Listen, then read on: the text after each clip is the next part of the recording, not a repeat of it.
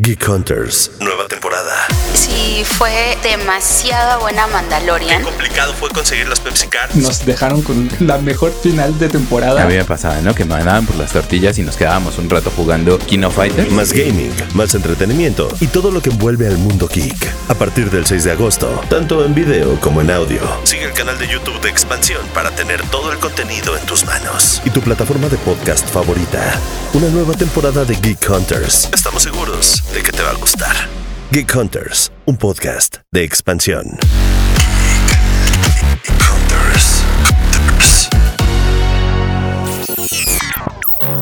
Geek Hunters, espero que estén teniendo un gran día. Yo soy Leo Luna y hoy quiero hablarles de la creación de contenido. Y es que fíjense que con motivo del Bitcoin México 2023, en expansión platicamos con Daniela Rodríguez, Eduardo Granja, creador de Memelas de Orizaba, Dani Valle y Paco de Miguel, cuatro de los creadores con mayor visibilidad en la actualidad y que han creado un concepto importante alrededor de sus contenidos. Porque no solo se trata de agarrar la cámara y contar cosas. Hello, mucho gusto. Mucho gusto, no lo puedo creer, estoy hablando con la legendaria Daniela Rodríguez.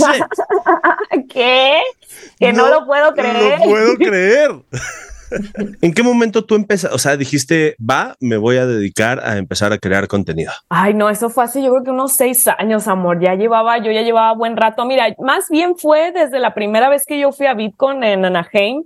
Ahí fue cuando yo me di cuenta que yo quería hacer este contenido en internet porque me di cuenta de cómo los creadores se llevaban con su comunidad ya persona a persona, sabes, todo lo que podías hacer como creador y todo eso. Entonces fue por ahí del 2010 que yo más o menos, o sea, fue cuando empecé a decir, sabes que lo voy a hacer. Y la idea era hacerlo con mi hermana, un canal con mi hermana, pero me dijo que no. Entonces ya me sentí yo sola en la, en la actividad y ya no lo hice. Hasta hace cinco o seis años empecé yo a crear contenido en YouTube en específico. Oye Eduardo, qué gusto, la verdad es que es un placer.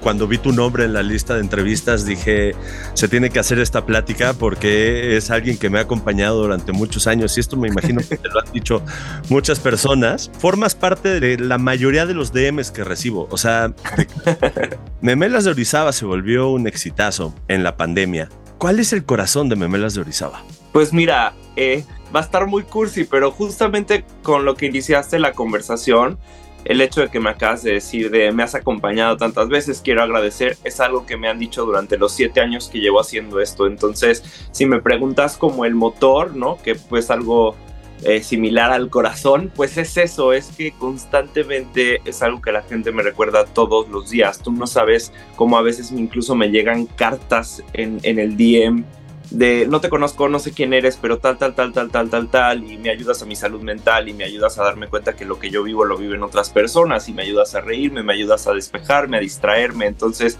ese es el motor, ese es el corazón. La verdad es, eh, incluso yo que cualquier persona en su trabajo, no todos los días tienes el mismo ánimo, siempre que me llega un mensaje de esos es como de, claro, por eso estoy aquí, ¿sabes? Entonces, siempre es un constante recordatorio. Ahora, seamos honestos. Sé que para muchos de ustedes vivir de la creación de contenido y las redes sociales es un sueño. Sí, también para mí. Pero, ¿sí se puede vivir de la creación de contenido? Gracias Paco por el tiempo para la entrevista. Me da mucho gusto conocerte, ya no solo en tus videos, sino en una entrevista como tal. Oye, no, gracias Nancy, un gusto. Oye, pues invitabas a familiares y a profesores desde que estabas en la primaria. ¿En qué momento te diste cuenta de que esto en la creación de contenido podía ser eh, un negocio? Yo creo que yo empecé primero divirtiéndome y, lo sigo haciendo. El propósito inicial era divertirme, era subir, subir videos para pasarla bien. Después, me, te digo, me fui dando cuenta que esto era más que solamente subir videos para divertirme. O sea, realmente me fui dando cuenta que esto podría ser tu trabajo. Y esto no me di cuenta hace muy, mucho tiempo, ¿eh? me di cuenta hace como cuatro años que esto okay. podía ser como tu trabajo, porque es que realmente es algo, es algo que todavía sigue siendo nuevo. Entonces, cuando te das cuenta que a partir de subir videos te empiezan a buscar marcas, empiezas a monetizar tu propio contenido, pues dices, pues qué padre como que puedas vivir de, de esto que te gusta, que en mi caso pues es la, la comedia. Dani Valle. Es un tema complicado esta parte de cómo lo ven los, los chavitos, uh -huh. la parte de la economía. Sí se sabe que tienes el apoyo, o sea, si empiezas a, a, trabajar con marcas en especial y así, pues sí puedes llegar a monetizar muy bien, claro, eres una figura pública, uh -huh. pero, o sea, yo en lo personal, yo tengo una carrera, yo sigo teniendo un trabajo, o sea, yo tengo, digamos, cualquier cosa que pasa en internet, yo tengo unas herramientas con las cuales sobrevivir en este juego de la vida que está muy cañón, pero yo la verdad, o sea, si a mí mi sobrino de 20 años me dice, eh, tío, quiero ser TikToker, yo sí como el tío este, tradicional le voy a decir, sí, padre, hazlo, inténtalo, pero sí tienen algunas herramientas que en algún momento en la vida tengas para enfrentarte. O sea, la verdad es que yo, yo, yo creo que sí hay muchos chavitos de 2021 que están full time content creator y en cualquier momento si esto se nos viene abajo a las redes o algo, pues si no hay herramientas con las cuales defenderse, entonces a mí sí es más importante que sí tengan como otras habilidades para poder hacer algo fuera del internet porque pues uno nunca sabe, ¿sabes? Una de las cosas más importantes es la comunidad, pero ¿cuál es el principal consejo para crear comunidad en la actualidad? Daniela Rodríguez. Conmigo funcionó una conexión con mi comunidad por ser transparente, ellos lo han empezado a hacer, se ha visto un movimiento en otros creadores de ya ser un poquito más flexibles, no tanto el querer vender la perfección, sí se ha visto bastante cambio desde que algunos de nosotros estamos hablando de la salud mental y lo que se vive. Desde que la gente me empezó a conocer, yo traté de hablar sobre, sobre mi salud mental, ¿no? Porque es una situación que rige mi día a día, o sea, yo por más que, que quisiera la más fuerte, la más independiente, la más lo que tú quieras, o sea, mi, mi cerebro, mi corazón me ha llevado a vivir situaciones que ya lo que más me ha ayudado a mí es ser transparente con la gente, ¿sabes? O sea, yo jamás les voy a mentir si estoy mal, si estoy bien, o sea, yo quiero que sepan exactamente cómo estoy para evitar justo esos comentarios que me puedan dañar, ¿sabes? Creo yo que ser transparente evita mucho, evita mucha negatividad. Creo que las personas que más tienen odio o hate en sus, en sus comunidades es porque no han logrado conectar desde la transparencia de ellos mismos, ¿sabes? Entonces, a mí me ha ayudado mucho ser, mira, un libro abierto para que la gente lo que juzgue sea lo que exactamente lo que es, ¿sabes? Eduardo Granja, Memelas de Orizaba. Tienes que conocer tu público, tienes que saber la identidad de quién eres y qué estás diciendo. Yo era muy consciente de que la gente no hablaba solamente de la cuenta en las redes sociales, sino yo veía, digamos, la historia pasar en las calles. O sea, yo lo veía en los restaurantes, escuchaba pláticas que mencionaban Memelas de Orizaba estando yo ahí, en los aeropuertos o de repente en otras redes sociales donde yo no estoy. En Twitter me metía y veía la conversación y veía que se hablaba mucho de la cuenta. Entonces tienes que agarrarte de ahí para hacer una identidad. Y también hubo una cosa importante y que es clave en la industria de los memes y es que la inmensa mayoría de las cuentas de memes no tienen una cara detrás. Y yo sí lo hice desde el inicio. Entonces al yo hacerlo la gente también relaciona que hay algo atrás. Y creo que también eso es lo que a lo mejor a otras cuentas de memes les ha faltado. Eh, muchas desaparecen porque no siguen los lineamientos de las redes sociales. Muchas les gusta mucho pelear, les gusta mucho ser controversiales, les gusta mucho hacer escándalo. Entonces, pues eso también al, al final puede llegar a cansar a la gente que nada más busca reírse, ¿no? Entonces, pues tienes que ser súper consciente. También fue un análisis de años, o sea, me llevó un buen rato llegar a saber, pues, quién, quién era yo en Internet, ¿no?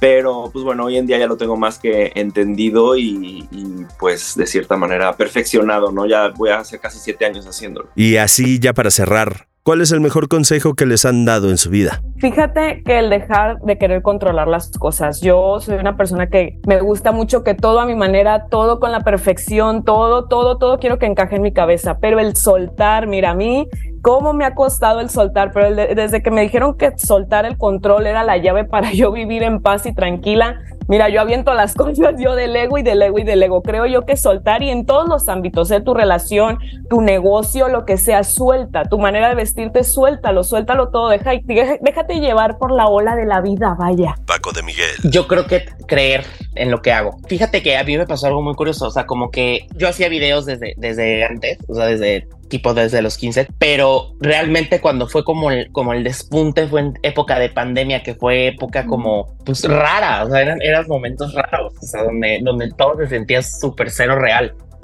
¿no? Entonces, este, pues sí, en un, en, un punto como, como estábamos encerrados y todo eso, como que no entendí, yo no entendía como la magnitud de lo que estaba haciendo en redes. Dani Valle. Bueno, me dijeron una vez en la vida que la clave de ser feliz bueno, eso ya no es como para el éxito, pero más bien como de personal. Me dijeron una vez en la vida que la clave para ser feliz es amar y perdonar. Y, ay, como que dije sí. Como que yo no tengo ningún resentimiento ni con nadie, ni con nadie, ni con mis papás. Ya sabes que el trauma de niño, nada. Yo decido perdonar, soltar, avanzar, amando y siendo buena persona con la gente. Y la verdad es que a mí me funciona mucho. Yo trato de ser buenas vibras con todos, bonito, dar amor. Si me haces algo malo, la verdad es que de mí no vas a recibir nada malo, tal vez vas a recibir indiferencia si no es algo que vibre conmigo, pero yo la verdad trato de ser como todo, todo chido y eso me gustó una vez que me dijeron eso. Eduardo Granja, Memelas de Orizaba. Eh, mi papá siempre ha repetido como una repetidora que hay que ser disciplinados y me chocaba, toda la vida fue un consejo que me chocaba a mí, yo siempre era como cómo eres castroso, estoy harto, ¿sabes? La verdad me chocaba. Y ya soy esa persona que con la edad, yo estoy en mis 30, que con la edad digo, ay, tenías tanta razón y me doy cuenta de los beneficios de la disciplina, ¿no? Es algo que a lo mejor en tus primeros años de desarrollo, en la adolescencia y en la universidad, a lo mejor es como todos queremos cierta rebeldía y así, que está muy bien y es muy sana y ayuda mucho a la creatividad, pero con el tiempo entre más ordenado soy, y entre más disciplinado soy, mejor me va y mejor se me acomoda todo. Entonces, en Internet me ha servido mucho ser disciplinado porque es una industria tan cambiante, yo trabajo en mi celular, puede ser muy volátil, puede llevar muchas cosas de la salud mental de la mano, entonces el ser disciplinado me ha ayudado mucho, entonces es, es muy similar a las fórmulas de cómo haces el humor en Internet. Va muy de la mano, ¿no? Una vez que ya te, te pones en orden, pues todo fluye más fácil. Esas son las voces de personas que lograron vivir de esto. Se aventaron a creer, entretener y compartir un mensaje. Tú tienes una historia que contar.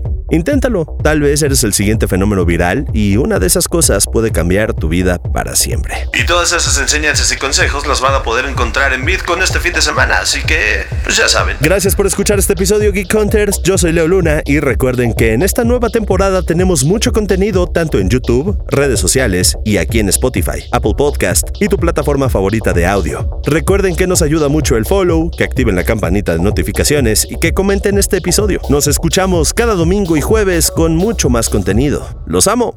Adiós.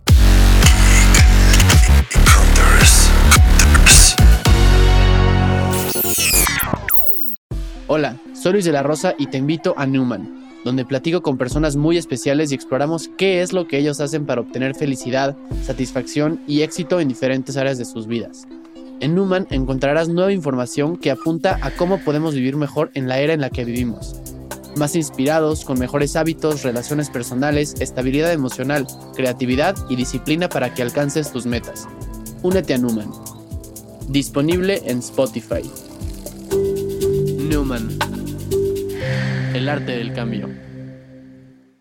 America. We are endowed by our Creator with certain unalienable rights life, liberty, and the pursuit of happiness. At Grand Canyon University, we believe in equal opportunity, and the American dream starts with purpose. By honoring your career calling, you impact your family, your friends, and your community. The pursuit to serve others is yours. Find your purpose at Grand Canyon University. Private, Christian, affordable. Visit gcu.edu.